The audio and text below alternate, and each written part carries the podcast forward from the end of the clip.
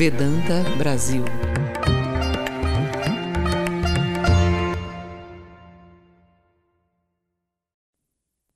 Há lugar no Ocidente para a Vedanta?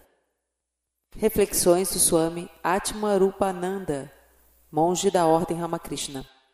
De tempos em tempos, é bom fazer certas perguntas básicas. Para onde estou indo exatamente? É este o veículo que de fato me levará onde quero ir? Será que eu preferiria estar fazendo alguma outra coisa? Como às vezes me indagam sobre a Vedanta, gosto de minha parte de me questionar. Por que alguém se preocuparia em estudar a Vedanta? Que benefícios isto poderia trazer? Em caso de produzir algum, por que meios isto se daria? Essas questões surgem com especial insistência quando deparo uma audiência de 20, 25 pessoas vindas de uma cidade de mais de um milhão de habitantes para ouvir sobre Vedanta. Nessas circunstâncias, quão tentador seria pôr em xeque a relevância da Vedanta? Mas não faço isso. Há uma espécie de certeza constante de que algum dia o mundo ocidental pegará fogo com as ideias da Vedanta, transformando-lhe o panorama social, cultural, intelectual, educacional, moral e religioso. Por quê? Porque a Vedanta fornece um novo paradigma de que o mundo precisa desesperadamente. Quando o mundo reconhecer a vasta promessa contida neste paradigma, coisas magníficas acontecerão. Este paradigma é amplo e pode operar tanto por dentro de todas as tradições como à margem delas. Ele respeita a diversidade e a individualidade e não está preocupado com a questão de pertencimento ou não a qualquer instituição. Um novo paradigma, isto parece algum modismo intelectual? O que a expressão quer significar certamente não o é. Ao contrário, é algo profundo e abrangente. Ou será que parece algo frio e livresco? Tão pouco é. É algo de doador e para cima. E então, o que vem a ser esse novo paradigma? Vamos primeiro tentar responder à questão a respeito do que na Vedanta possa atrair as pessoas. A resposta nos ajudará a perceber o que de fato as pessoas valoram na referida escola hindu. A partir daí, poderemos nos deter com mais cuidado no que a Vedanta tem a oferecer. Quando perguntados, a maior parte dos vedantistas ocidentais diz que o que primeiro os atraiu a Vedanta foi a perspectiva eclética quanto às outras religiões, o ensinamento de que todas as religiões são caminhos diversos levando ao mesmo fim. Outros são atraídos em função do fato de que, em sua experiência anterior, religião e ciência sempre estiveram em guerra uma com a outra. A ciência nos demonstra suas verdades bem diante de nossos olhos, enquanto a religião parece nos sugerir que esperemos até depois da morte para atestar suas verdades. Como pode uma pessoa sensata aceitar esta e negar aquela? Tais religiões apelam para nossos medos e não a nossa inteligência. A Vedanta, contudo, é uma religião em busca da verdade, que se baseia na experiência individual mais do que em crenças e, portanto, sem conflito com o preito da ciência. Entretanto, ela oferece um idealismo sofisticado e a possibilidade da transcendência, o que a ciência não pode fazer. E também a ênfase na transformação pessoal, na prática e na conscientização que atrai algumas pessoas.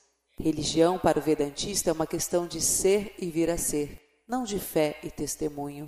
Evidentemente, todas as religiões, numa certa medida, valorizam e estimulam o crescimento pessoal, mas para o Vedantista, este é o único padrão e a única medida. Não é o que proclamamos acreditar que importa, mas o que somos. Algumas outras pessoas ainda são mobilizadas por grandes espíritos, pelas vidas de excepcionais seres iluminados como Sri Ramakrishna, Sri Sarada Devi Swami Vivekananda, ou ainda por algum exemplo vivo da Vedanta. Em quaisquer casos, eles encontraram alguém que logrou algo que eles querem, algo de valor óbvio, que eles não deparam em outro lugar. É fogo que gera fogo. Uma vela acesa pode levar sua chama a inúmeras outras o que uma vela apagada não pode fazer. Assim, é vida gerando vida. Uma grande vida pode encandecer outras vidas com uma visão até então inimaginável e sem preço. Tais são alguns elementos que atraem neófitos à Vedanta. Mas o valor da Vedanta vai muito além. É algo muito mais abrangente, que afeta aspectos de nosso ser de maneira que só nos damos conta, às vezes, muito mais tarde. Apenas com a passagem dos anos, começamos a compreender o verdadeiro significado da Vedanta para o mundo ocidental. Mesmo então, talvez estejamos captando apenas vislumbres do que a história acabará por revelar. E os benefícios não serão apenas individuais, mas sociais, culturais, civilizacionais. Abordemos agora mais sistematicamente este novo paradigma. Primeiro, o que queremos dizer com paradigma neste contexto? Toda civilização se apoia sobre uma base mítica ou paradigma. Mítico não significa falso, refere-se a uma visão de mundo abrangente que é mais profunda, mais primeva do que o que permite a filosofia racional compreendendo ideias de espaço, tempo, propósitos, papéis masculino, feminino, heroísmo, individualismo, dever, relações humanas, a relação da pessoa com a sociedade, o mundo natural, etc. Esses elementos podem ser submetidos com grande vantagem à análise filosófica, mas existem mesmo na ausência de qualquer discurso filosófico. Por que precisamos de um novo paradigma? porque o velho não está funcionando. Não é que esteja doente ou necessitando de tratamento, ele está morto. Uma afirmação forte, não é mesmo? Veja os fatos. O que está morto? Os seis dias da criação, ideias tradicionais de tempo e espaço, a Terra como centro do universo, eurocentrismo, o homem considerado como separado do mundo natural, a dominação masculina sobre a mulher. Cavalheirismo, a ideia de Deus como patriarca, a ideia de Deus como rei, a certeza de que nossa raça, nossa nação, nossa religião, nossa cultura é a raça, a nação, a religião, a cultura, a certeza de que Deus está do nosso lado em qualquer conflito. Moralidade como aliança com Deus, baseada naquilo que ele gostaria ou deixaria de gostar. O ponto de vista de que o homem é pecador por natureza. A visão de Deus como juiz a ideia de que o homem existe para a glória de Deus, a tendência a aceitar a tradição porque é a tradição, a aceitação de doutrina e dogma porque as autoridades nos dizem saber das coisas, a vocação para aceitar um livro sagrado como sendo a infalível palavra de Deus. É esta a base mítica da civilização ocidental que está morta. E é esta morte que é responsável pela crise de identidade, tanto individual quanto social que nos assola. Este é um problema exclusivamente ocidental? Não, é um problema global. Mas sua universalização ocorreu no bojo da crescente influência da civilização ocidental. No mundo inteiro tem havido um retorno ao fundamentalismo religioso, aparentemente no movimento para reencontrar a segurança de um ponto de vista absoluto, em meio a toda esta transformação e incerteza.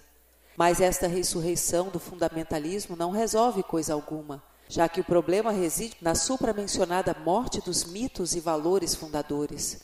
Retornar a eles relembra o comportamento do filhotinho de cachorro, que volta repetidamente à mãe morta na esperança de que ela reaja e se levante. Podemos simpatizar com a atitude, mas certamente não gostaríamos de encorajá-la. Dirão alguns que a ciência já substituiu a velha infraestrutura mítica por sua própria visão de mundo racionalista e que, por consequência, não há qualquer necessidade para o novo paradigma. Este paradigma já existiria. A verdade da ciência em oposição à dos mitos religiosos. Dirão outros, e eu concordo, que a ciência não produziu uma base adequada para a civilização humana. A ciência não pode proporcionar valores ou objetivos nem pode fornecer condições para a transcendência. Todos os valores humanos são, em última instância, calcados em valores espirituais. Quando o espiritual é retirado da vida, os valores continuam vigindo por algum tempo, função de seu próprio momento, mas eventualmente morrem. Vemos isso acontecendo à nossa volta muito claramente. A ciência pode nos dizer como vivemos, mas não como ou por que deveríamos viver que são as questões éticas, valores, e teológica, finalidade. A ciência amplia os sentidos, não os transcende. E há algo em nós que jamais se satisfaz com a vida dos sentidos, por mais confortável que ela seja. A ciência e a religião vêm batalhando já há vários séculos, com o objetivo de controlar os fundamentos míticos da sociedade. Mas as duas estão mais imbricadas uma na outra do que a maioria dos cientistas e teólogos gostaria de acreditar. Por exemplo, nossa visão do progresso científico, a conquista gradual de todos os males da vida através do progresso tecnológico, tem raízes ao mesmo tempo numa perspectiva linear do tempo e na convicção de que bem e mal são entidades separadas e distintas. Tais noções a respeito do tempo e do bem e do mal são, na realidade, religiosas na origem. O tempo teve um começo e se move sistematicamente rumo a um ápice final, o milênio. Deus é bom como sua criação é boa. Mas o mal se meteu no meio através da desobediência do mundo induzido por Satã. Estas ideias míticas estão mortas, e a maioria as reconhece como tal, mas elas continuam a controlar mais do que estamos preparados para aceitar, tanto nosso pensamento quanto nosso comportamento. E no momento, não temos alternativas para elas. Permita-me acrescentar que nossas tradições são maiores e mais fortes do que os seus fundamentos místicos. Não são o cristianismo e o judaísmo que estão mortos mas o velho paradigma de que lançam mão para dar suporte e explicar sua experiência. Estão vivas estas tradições e sua grande vitalidade é, em parte, exposta pela intensa busca por um novo paradigma que se realiza em suas fileiras. Toda grande tradição tem algo de valor a contribuir ao mundo como um todo. O que a Vedanta talvez tenha a contribuir seja, acima de tudo, uma visão clara da essência da espiritualidade isto pode ajudar todas as tradições a descobrir o que é essencial e o que é circunstancial, o que pode ser sacrificado sem prejuízo. Analisemos rapidamente alguns dos pontos levantados acima. A história da criação, segundo Gênesis, é, enquanto mito, linda e profunda, mas tomada ao pé da letra é passível de ser contradita a cada passo pela ciência. Infelizmente, no entanto, é como documento histórico literal que ela ajudou a dar forma à base mítica de nossa civilização. Quão frequente tem sido a ideia entre novos devotos de que não devemos conhecer tudo, de que há coisas simplesmente que não podemos compreender e que, portanto, não devemos investigar. Tal postura pode ser vinculada à crença de que Adão e Eva perderam a graça por desejarem saber tanto quanto Deus. Em consequência, Tentou-se, às vezes, com êxito, obstruir cada desenvolvimento da ciência, até que a religião começasse a perder prestígio. É pena que, quando a religião institucionalizada perdeu inteiramente seu poder, os valores espirituais genuínos, tão necessários ao bem-estar da humanidade, também deixaram de ter importância. Nossa preocupação ocidental com o pecado vem de ideias associadas à queda de Adão e Eva.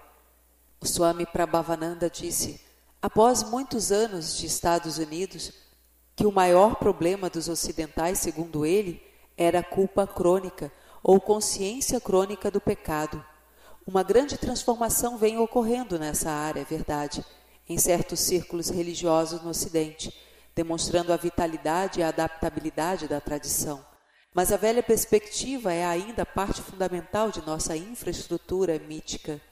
Sua grande influência contínua pode ser observada não apenas no pensamento religioso, mas até no discurso de pensadores como Sigmund Freud e Karl Marx.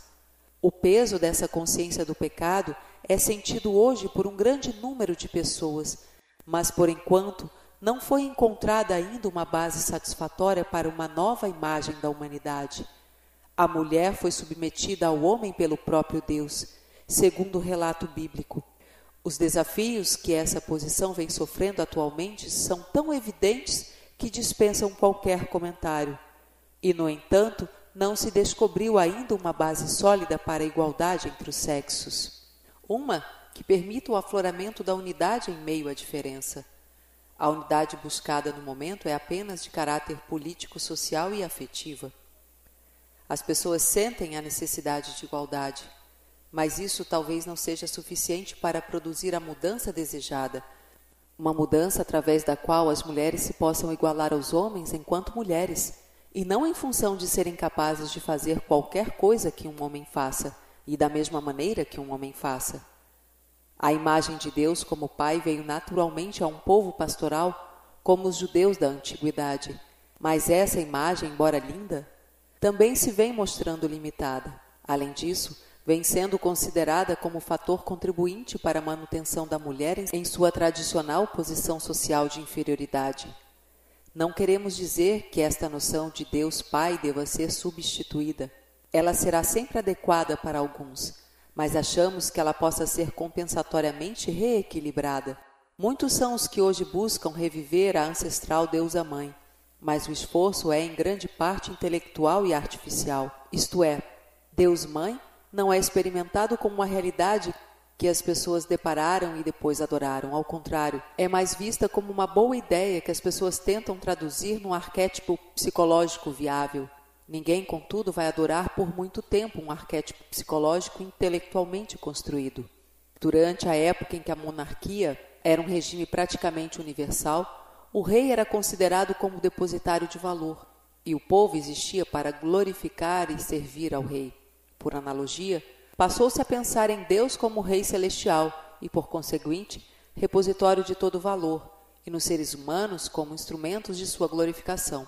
Mas na era contemporânea em que a democracia está em alta, as pessoas passam a encarnar o valor, enquanto a noção de Deus Rei começa a se esvair. As questões fundamentais deixaram de ser quem é Deus e o que faço para servi-lo e agradá-lo, e passaram a ser quem sou eu e como chegar à plenitude?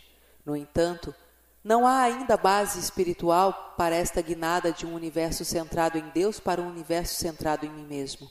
Aliás, autocentrado é em si um termo depreciativo.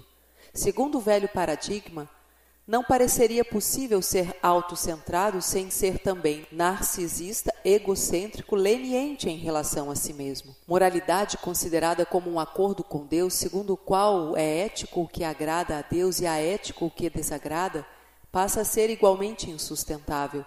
As pessoas querem saber por que certas ações são erradas. Neste ínterim, a própria moralidade está moribunda por falta de fundamentos sólidos. Por essas e outras razões, as pessoas se foram tornando intencional ou não intencionalmente alienadas em, em, relação ao velho mapa, enquanto não haviam encontrado ainda uma nova base para um novo entendimento do mundo, do eu, de Deus, da finalidade da vida. Provavelmente, jamais houve antes da história da humanidade uma crise de identidade tão grave, tão profunda e tão ampla quanto a que estamos presenciando. Heróis ancestrais e contemporâneos foram destronados e substituídos por ídolos do rock. A lealdade está morta por falta de um objeto digno que a justifique, na mesma medida em que a devoção é aviltada diariamente nas telas de televisão. Todos esses fatores aportam para a necessidade de um novo paradigma, uma teoria de campo unificada para a existência humana, muito mais abrangente que a teoria de campo unificada em processo de elaboração por parte de alguns físicos. Esses físicos buscam uma teoria que unifique nossa compreensão das diversas forças físicas, o que seria obtido via a demonstração de sua interrelação. Aquilo de que necessita grande parte da humanidade é uma nova perspectiva do eu, de Deus, do mundo e da finalidade da vida, que lhe possa servir como trampolim para a ação criativa e para as descobertas, ou seja, algo que não se constitua num crédito dogmático com pretensões a responder a quaisquer questões e que, por consequência, mate no nascedouro todo pensamento e ação criativos. Este novo mapa precisa ser dinâmico, aberto em relação a seus objetivos e ao desenvolvimento do processo, e, portanto, liberador do potencial humano e, ao mesmo tempo, ser fator de harmonia e unidade enquanto respeitando a diversidade. É nossa convicção que a preleção da Vedanta, levada a cabo por Swami Vivekananda, fornece um magnífico exemplo de um paradigma alternativo, tal como sugerido. Este modelo não visa a desunir ou mesmo a substituir todas as demais tradições, mas sim a fazer aflorar o potencial das outras tradições a partir do âmago mesmo destas tradições. Este modelo também não responde a todas as questões hipotéticas, permitindo assim que persistam temas abertos à reflexão, bem como que coração e mente permaneçam voltados para o infinito no encalço de novas e promissoras possibilidades. fornece um fundamento espiritual para as mais altas aspirações da época: democracia, igualdade, liberdade e dignidade para todos. E o faz enquanto ao mesmo tempo provê uma nova base para a moralidade, tendo como referência não as concordâncias ou discordâncias, agrados ou desagrados, gostos ou desgostos de uma divindade, mas um princípio universal. Em outras palavras, a moralidade não pode ser imposta de fora, mas ao contrário, deve ser buscada e encontrada na própria natureza das coisas. A fonte do poder harmonizador da Vedanta é a grande mensagem do Atman, o eu divino do homem. Essa é a base para a perspectiva vedantista da unidade na diversidade, da igualdade de todos os homens e povos, da igualdade entre homem e mulher. Tal enfoque dá a base espiritual para a democracia e para a crença na dignidade de todos os seres. Mostra a forma de harmonizar altruísmo com desejo de autoconhecimento e de autodescoberta, e assim transcender a autoalienação que caracteriza hoje a sociedade ocidental. Não mais o homem existe para servir a necessidade de algo externo a ele, seja Deus, igreja ou rei. Como disse Swami Vivekananda, a velha religião chama de ateu aquele que não acredita em Deus. A nova religião chama de ateu aquele que não acredita nele mesmo. E, no entanto, adoração e devoção não são abolidas. Deus está dentro do seu coração.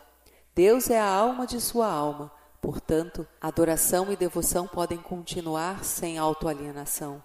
E que concepção maravilhosa de Deus! Deus não é limitado apenas a uma ideia. Mas, ao contrário, o ser divino infinito tem infinitas manifestações, de forma a que Deus se aproxime de cada pessoa, de acordo com as necessidades dessa pessoa. Para alguns, Deus é mãe, para outros, pai, para alguns, Deus é amigo, para outros, amado, para outros ainda, Deus é filho. Depois, há ainda a questão do caminho. Yoga significa caminho espiritual. Cada uma das quatro yogas, tal como Swami Vivekananda as concebeu, podem ser expandidas de forma a incluir e intensificar, e em última instância, espiritualizar todas as atividades humanas. No pensamento ocidental, assim como no hindu, são realçados e reconhecidos três valores fundamentais: verdade, bondade e beleza, conhecidos em sânscrito respectivamente como Satyam, Shivam, Sudaram. A Jnana Yoga, o caminho do conhecimento, pode ser expandido de maneira a incluir a busca pela verdade em qualquer campo, seja através da ciência, da filosofia ou da religião. A Karma Yoga, o caminho da ação, pode ser desenvolvida de maneira a incluir a busca pelo bem através do trabalho, do serviço e do sacrifício. A Bhakti Yoga, o caminho da devoção, pode ser ampliada de maneira a incluir a busca por amor e busca pela alegria e felicidade através da arte, da religião, de qualquer ritual de adoração e de todos os atos de amor. E a Raja Yoga é a ciência da autoconsciência ou da pesquisa em si, que pode utilizar qualquer caminho anterior ou quaisquer combinações entre eles. Heroísmo? Sri Ramakrishna, Sri Sarada Devi, Swami Vivekananda e outros discípulos de Sri Ramakrishna Todos demonstraram a possibilidade da existência de heróis verdadeiros. Evidentemente, nem todos serão atraentes às mesmas pessoas, mas essas grandes personalidades não tiveram a pretensão de se erigirem como objetos de adoração ante os quais todos se deveriam curvar. Embora, através de seus exemplos, eles não só tenham tornado novamente fidedignos os heróis espirituais do passado, como nos tenham ensinado a reconhecer o heroísmo nas pessoas simples ao nosso redor. Nas palavras do Swami Vivekananda, cada um de vocês é um profeta, carregando o peso do mundo sobre os ombros. Alguém já deparou com um homem ou uma mulher que não estivesse calmo e pacientemente carregando seu pequeno fardo da vida, sua pequena cruz, como gostam de dizer os cristãos? Os grandes profetas foram gigantes. Comparado a eles, somos pigmeus sem dúvida ainda que cumprindo as mesmas tarefas. Em nossos pequenos círculos, no recesso privado de nossos lares, estamos todos carregando nossas cruzes pessoais. O que tem a Vedanta a oferecer ao mundo ocidental? Acredito que nada menos do que uma nova base para a civilização e para o indivíduo, um caminho que se abre até o infinito. Esse texto foi extraído do livro Living Wisdom, publicado por Viveka Press em Hollywood. Vedanta Brasil